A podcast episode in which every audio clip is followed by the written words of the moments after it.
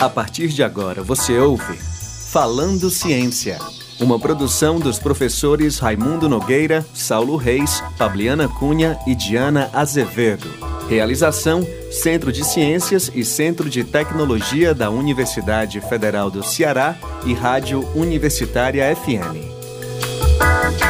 Olá, boa tarde a todos. Estamos aqui mais uma vez no Falando Ciência, o programa da Rádio Universitária FM 107,9, com a presença aqui dos meus colegas Diana Azevedo. Tudo bem, Diana? Tudo bem, boa tarde, Raimundo. Boa tarde, ouvintes. A professora Diana é professora do Departamento de Engenharia Química da Universidade Federal do Ceará e do meu colega de departamento, professor Saulo Reis, professor do Departamento de Física. Olá, Saulo, tudo bem? Olá, Raimundo, tudo bom? Boa tarde, boa tarde a todos. Mais uma vez conosco hoje o professor Jorge Brandão. Né, e nós vamos falar hoje sobre ensino de matemática, reflexões, vivências e convivências, né, além é, de pessoas com né, necessidades especiais, de visão, qualquer tipo de dificuldade de aprendizado em matemática. Aí no Falando Ciência de hoje, a Diana vai contar uma história para a gente sobre a dificuldade de ensino de matemática no ensino fundamental, na, no quadro Era Uma Vez na Ciência.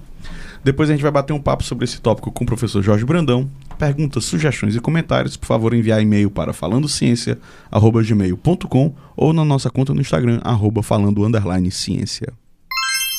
Era uma vez na ciência.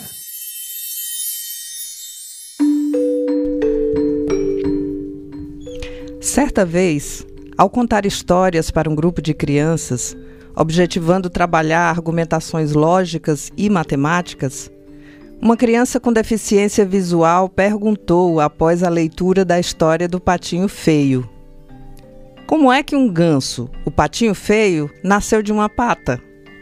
E não parou por aí. O lobo mau da história da Chapeuzinho Vermelho é o mesmo da história dos três porquinhos? A imaginação é de grande valia para a introdução intuitiva de conceitos matemáticos. Esse é o foco do livro intitulado Ensino de Matemática: Reflexões, Vivências e Convivências com a Deficiência Visual, de autoria do professor Jorge Brandão, nosso entrevistado de hoje. E ele apresenta algumas estratégias para a formação de conceitos matemáticos com ênfase no ensino fundamental.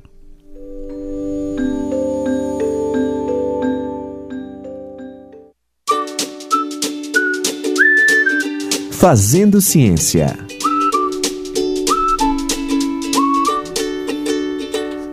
E mais uma vez aqui conosco o professor Jorge Brandão. Jorge, eu estou aqui na minha frente com o livro Ensino de Matemática, Reflexões, Vivências e Convivências com a Deficiência Visual.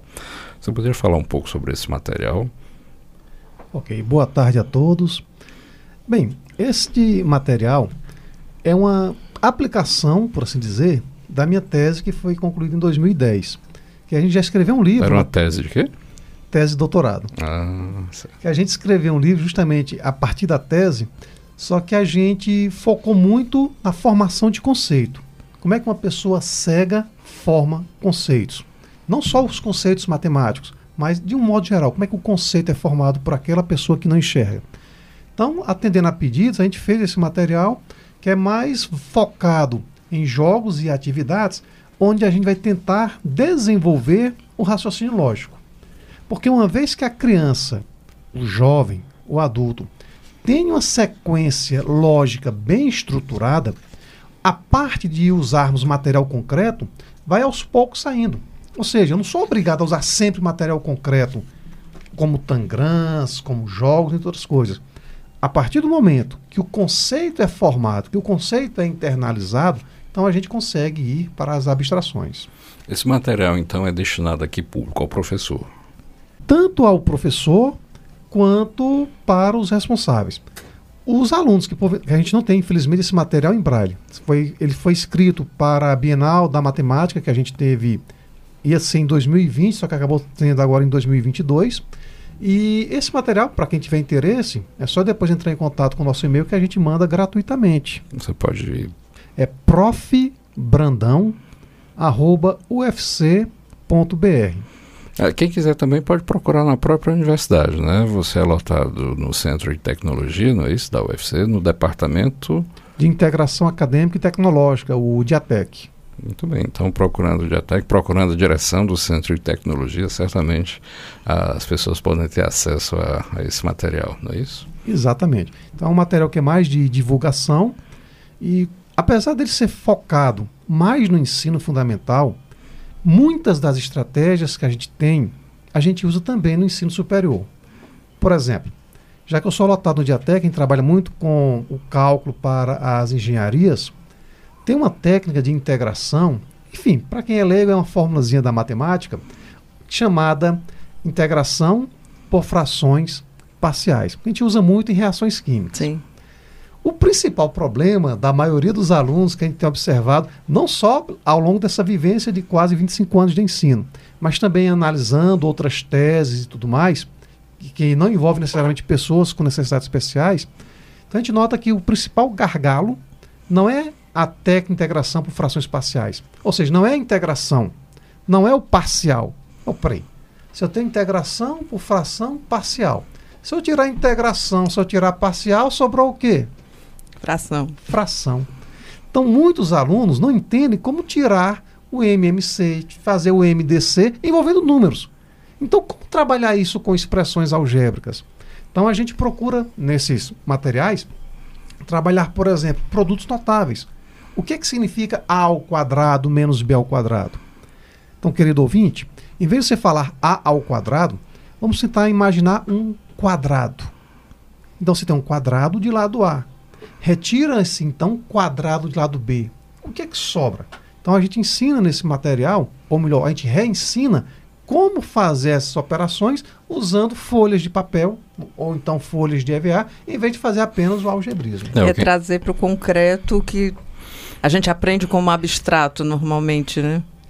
É, Exatamente. O, o que é, a, a, tem dois pontos interessantes que eu gostaria de colocar aqui. Primeiro, é porque é, naturalmente você vai além das pessoas com deficiência visual e também vai para aquelas pessoas que têm alguma dificuldade desse tipo de, de compreensão de raciocínio lógico matemático, não é?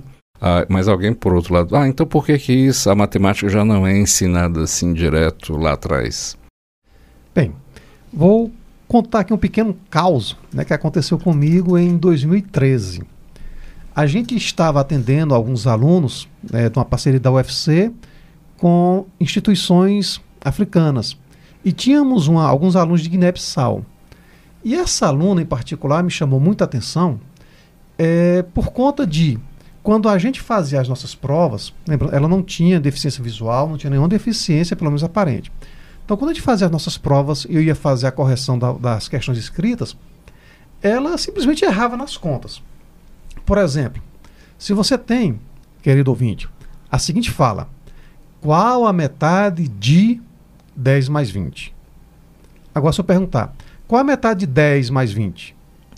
No primeiro caso, qual a metade de 10 mais 20? Significa dizer que primeiro eu vou calcular 10 mais 20 e em seguida eu vou dividir por 2. Ora, operacionalmente significaria, abre parênteses, 10 mais 20, fecha parênteses, dividido por 2, ou você coloca o traço de fração, né, para quem estiver enxergando a situação, coloca no numerador 10 mais 20 e o denominador coloca 2. No segundo caso, qual a metade de 10 mais 20? Quando a gente fala direto, sem a pausa, metade de 10, então é 10 dividido por 2 e o resultado se soma 20. Então isso aconteceu com a gente quando a gente ia fazer alguns cálculos né, nas derivadas, nas integrais, onde é, ela simplesmente, a fórmula era, por exemplo, A mais B dividido por 2. O que, que ela entendia? Ela somava tudo e dividia por 2.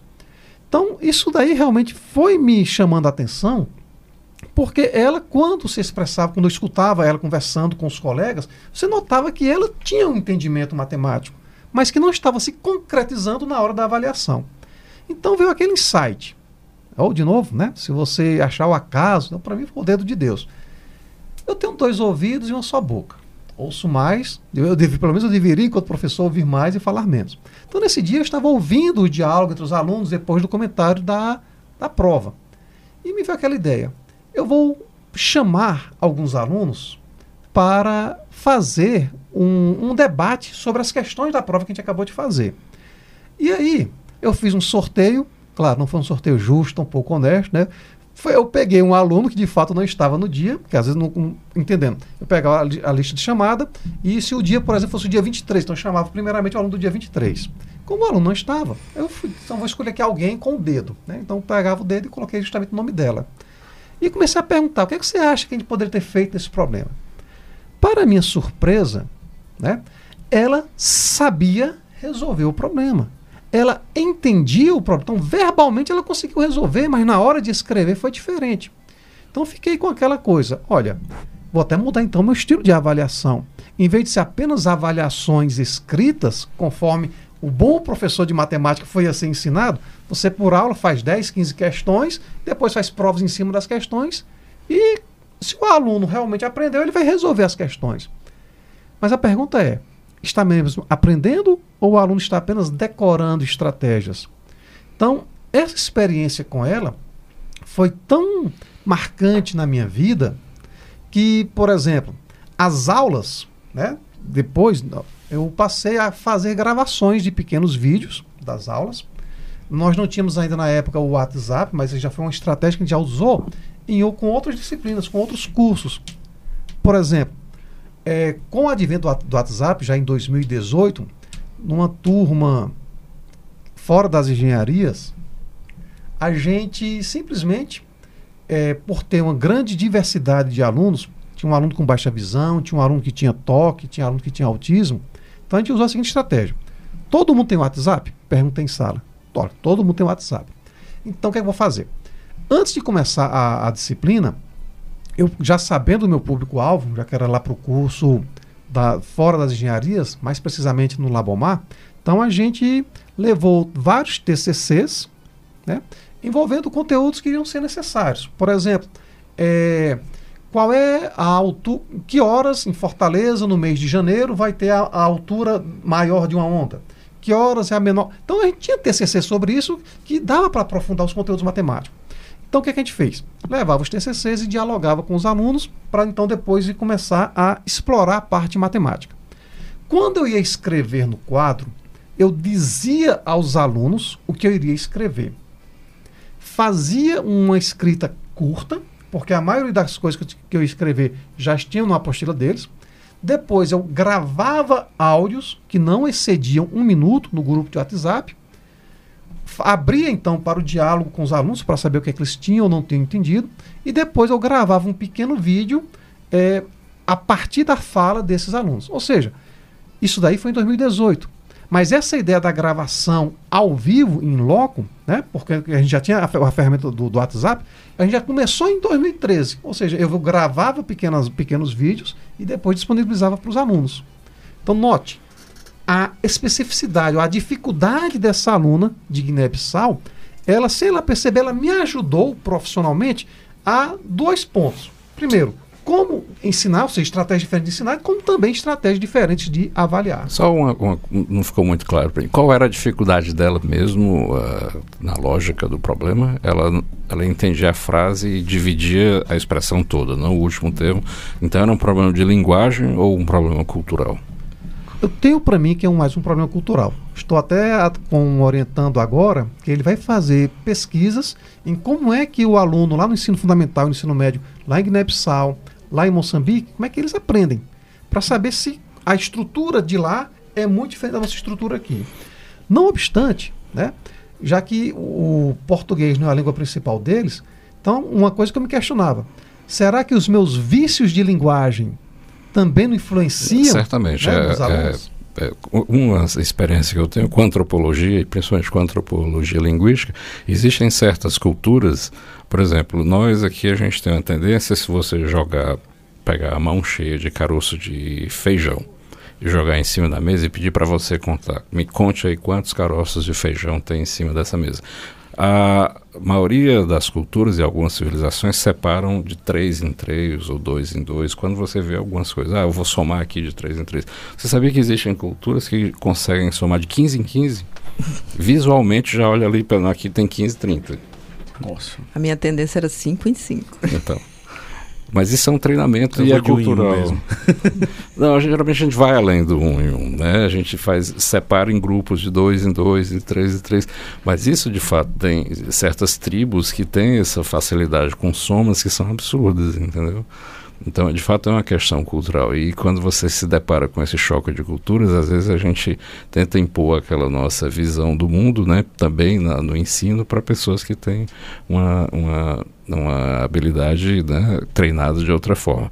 A minha pergunta é a seguinte: como é que a gente estende isso, ou se você tem experiência ou conhece outros colegas, se estendem para as outras áreas das ciências básicas ou para qualquer outro campo né, da, do conhecimento? Química, medicina, farmacologia. Será que a gente pode, até onde a gente pode estender esse tipo de visão, tá certo? De ajudar essas pessoas que têm algum tipo de uh, necessidade especial, seja ela auditiva, visual ou até de aprendizado. Ok. O que eu vou falar, por exemplo, hoje estou orientando uma pessoa que é surda e é mãe de ouvintes. Estou orientando um outro que ele tem um filho que é autista e a tese dele é justamente ensino de cálculo para pessoas com autismo. No caso, a referência vai ser o Instituto Federal do Ceará. Já tive essa tese que orientei sobre deficiência visual, mas tudo isso aí me recorda, na época que eu, enquanto ainda era professor substituto, eu ia ensinar a disciplina de prática de ensino em matemática. E tínhamos aqui no, na Faculdade de Educação o professor Brendan McCollum. Para mim, padre Brendan Muito McCollum. famoso. Né? E eu, então, estava numa disciplina de avaliação, abrindo aqui um parênteses, né? Na época, tinha muitos colegas que usavam é, data show e achavam que as aulas eram aquele show. E às vezes dava 8 horas, 8 e 10, 8 e 15, você olhava para o relógio e o tempo não passava. Com o padre Brandon, não. A aula dele era diferente. Era uma mesa quase redonda, onde nós todos sentávamos, e ele não usava retroprojetor, não usava nada disso. Nossa, retroprojetor é novo, né? Data show. Ele não usava nenhuma tecnologia. O que é isso? A única coisa que ele fazia, né, era simplesmente dava o texto com antecedência para a gente fazer a leitura do texto e ele dava exemplos. O exemplo que me marcou muito, para ilustrar o que eu vou dar, responder agora a sua pergunta, foi uma pessoa, isso ele fala enquanto era padre, né? Uma pessoa estava pensando em cometer suicídio vai subindo numa árvore. Um galho quebra, ela cai e morre. Pergunta: foi suicídio ou foi acidente? Bom, eu não vou entrar aqui no mérito da questão, porque até hoje eu me indago sobre isso. Mas quando eu estava na, na disciplina de prática de ensino, eu, a gente queria abordar um pouco sobre a avaliação. Então procurei o professor Brendan e perguntei algum subsídio onde eu pudesse trabalhar melhor a ideia de avaliação. Ele me falou então do professor Pinto. Na época ele devia ter uns 84, 85 anos. Sem perguntar o ano, acho que foi 2008, 2009 mais ou menos. Então o professor Pinto foi professor do, do padre Brandon. Eu digo, poxa, então o rapaz é, é esperteza impura na, na questão de avaliação. O, o professor Pinto, ele desenvolveu uma escala chamada escala Pinto. Ele era português, tá bom? Então ele desenvolveu a escala Pinto, onde nessa escala, onde ele fez observações em cinco países, ele dizia o seguinte: imagine uma curva normal. Ah, curva normal? Para quem não sabe, para quem está entendendo muito a ideia da curva, pense no seguinte: pense num saco. Você pega esse saco e divide em grupos de 10. Pronto, para facilitar a nossa vida. O, a extremidade direita e a extremidade esquerda são aquelas extremidades que não vão depender do professor. Ou seja, ou o aluno é muito bom e estudará e vai aprender de qualquer maneira, ou o aluno, infelizmente, é aquele aluno muito ruim, que não tem base para estar, ele fala na realidade de, de universidade, né? ou seja, não tem Sim. estrutura para estar numa, numa, engenharia, estrutura para estar numa medicina. E os outros 80%, ah, esses 80%, eu me lembro se fosse hoje, ele apontou o dedo para mim e disse: a responsabilidade é tua enquanto professor, enquanto responsável. Por quê? Porque dependendo da metodologia que eu vou utilizar, eu posso fazer esses 80 tenderem para o grupo dos 10 que vão saber, aprender e vão passar, ou para o grupo dos 10 que não vão passar. E dentre as várias estratégias que ele falou, que foi uma senhora aula, se eu tivesse me lembrado, deveria ter levado um gravador, porque são coisas que marcaram. Mas o que mais marcou foi, ele pegou nas orelhas dele, depois pegou na boca e disse: Temos duas orelhas e uma só boca. Lembra que já falei sobre isso hoje, né? Então ele disse o seguinte: quando você apresentar um determinado conteúdo, cala um pouquinho tua boca, silencia. Procura escutar os teus alunos. Porque você pode ter desde aluno falando sobre o resultado do futebol ou sobre a novela, como também pode ter aluno perguntando o que é que o professor quis dizer com isso. E no momento que há essa troca entre os alunos, você está tendo uma mediação entre os pares. Bom, para quem é da área de, de educação, sabe que eu estou falando aqui de um, de um psicólogo famoso. Mas a ideia básica é escutar os teus alunos. Então, quando você ficar de é, prestar atenção no que os alunos estão falando, ou seja, o que é que o professor quis dizer com isso? Aí sim, aí é onde vem agora o importante. O que é que o outro falou para o primeiro que estava com dúvida? Porque às vezes o que o outro vai falar, a forma como o outro fala, é mais significativa. Aí, então você copia e cola essa forma dele. Ou seja, dois ouvidos na sua boca. Escutar mais, falar menos. Então, agora fazendo o link né, com, com a sua pergunta. Como é que a gente vai trabalhar o conteúdo de matemática, ou de física, ou de química para pessoas com deficiência visual, com deficiência auditiva, intelectual, entre outras coisas? Primeiro, procura conhecer a tua turma. Não é só conhecer o aluno. Porque se esse aluno está incluído numa turma, então ele vai ter que ter amizade com essas turmas. Então algum colega dele, de repente, vai ser o teu mediador. Algum dos colegas dele vai ser aquela pessoa onde você vai se vai, onde ele vai servir de ponte para você, ou seja, você quer transmitir um conteúdo, não sabe como transmitir, então ele vai acabar interagindo. Fantástico. E aí, Jorge, eu queria perguntar como é que a instituição, na UFC, acompanha esses estudantes que entram com alguma deficiência, tem alguma dessas características. Bem, nós temos a Secretaria de Acessibilidade, né? Que, por exemplo, você tem algum aluno surdo em sala de aula, então você entra em contato com a acessibilidade, eles vão encaminhar os intérpretes. E para outras especificidades, ao, ao comunicarmos a Secretaria de Acessibilidade, eles vão fazer os respectivos encaminhamentos. É, muito bem. Então, pelo menos a minha compreensão do que o Brandão falou, que a sala de aula deve ir além dessa estrutura hierárquica de professor e estudante. O professor deve interagir mais, ouvir mais aquilo, aquela turma que está consigo, né? Prestar atenção na comunicação entre os próprios alunos para ver como isso pode melhorar o aprendizado de cada um. Né? É uma conversa muito interessante. Mais uma vez, quem quiser ter acesso a esse material aqui, que serve tanto para professores e para responsáveis por pessoas que têm algum problema com deficiência visual, em particular esse material é para deficiência visual, pode procurar a direção do Centro de Tecnologia ou o professor Brandão no Diatec do Centro de Tecnologia, não é isso, professor? Exato. Estamos à disposição para quaisquer dúvidas. Repito, a minha zona de conforto é a deficiência visual. Mas aprendi né, com o professor Pinto e com o professor Brandon que o desafio é que nos torna docentes. Né? Então, o desafio é que nos torna vivos. Então, para mim, cada desafio que aparece, é como estou dizendo, é um desafio, é um novo aluno. Pode ser uma nova pessoa com deficiência visual? Pode, mas é um novo aluno. Então, esses desafios é que marcam, né, que nos deixam sempre vivos enquanto docentes. É, e a ciência está cheia desses exemplos de pessoas que enfrentaram grandes dificuldades, tanto uh, visuais, auditivas e motoras, né? Me vem aqui por alguma razão na cabeça o Stephen Hawking, né? que tinha uma dificuldade terrível, aquela doença degenerativa que foi... Basicamente a única coisa que ele tinha além do cérebro era a visão, né? Exatamente. Pois bem, e o nosso programa então termina por aqui, uma conversa muito interessante, muito agradável com o professor Jorge Brandão. Uh, espero que vocês aí tenham conseguido visualizar a nossa conversa, tá certo? Então, esse programa, né, ele vai ao ar toda segunda-feira. Né? Esse não, né? Isso vai em uma segunda-feira. O nosso programa vai ao ar toda segunda-feira, às 14h30, na Rádio Universitária FM 107,9, com reprise aos sábados, às 1h30 da tarde. Nosso conteúdo também será disponibilizado no site da Universitária FM, radiouniversitariafm.com.br e também em algumas plataformas, como o Spotify e o SoundCloud. Muito obrigado mais uma vez, Brandão. Eu que agradeço o interesse e repito, ouçamos mais, falamos menos e nos dediquemos mais aí a cada o rádio, Aí o rádio se acaba se a gente fala. Muito obrigado pela participação, Diana, pela conversa. Obrigada, boa tarde aos ouvintes. Muito obrigado, Saulo, sempre com questões e colocações muito interessantes. Obrigado, Raimundo, obrigado a todos. Então, até a próxima. Até o próximo Falando Ciência.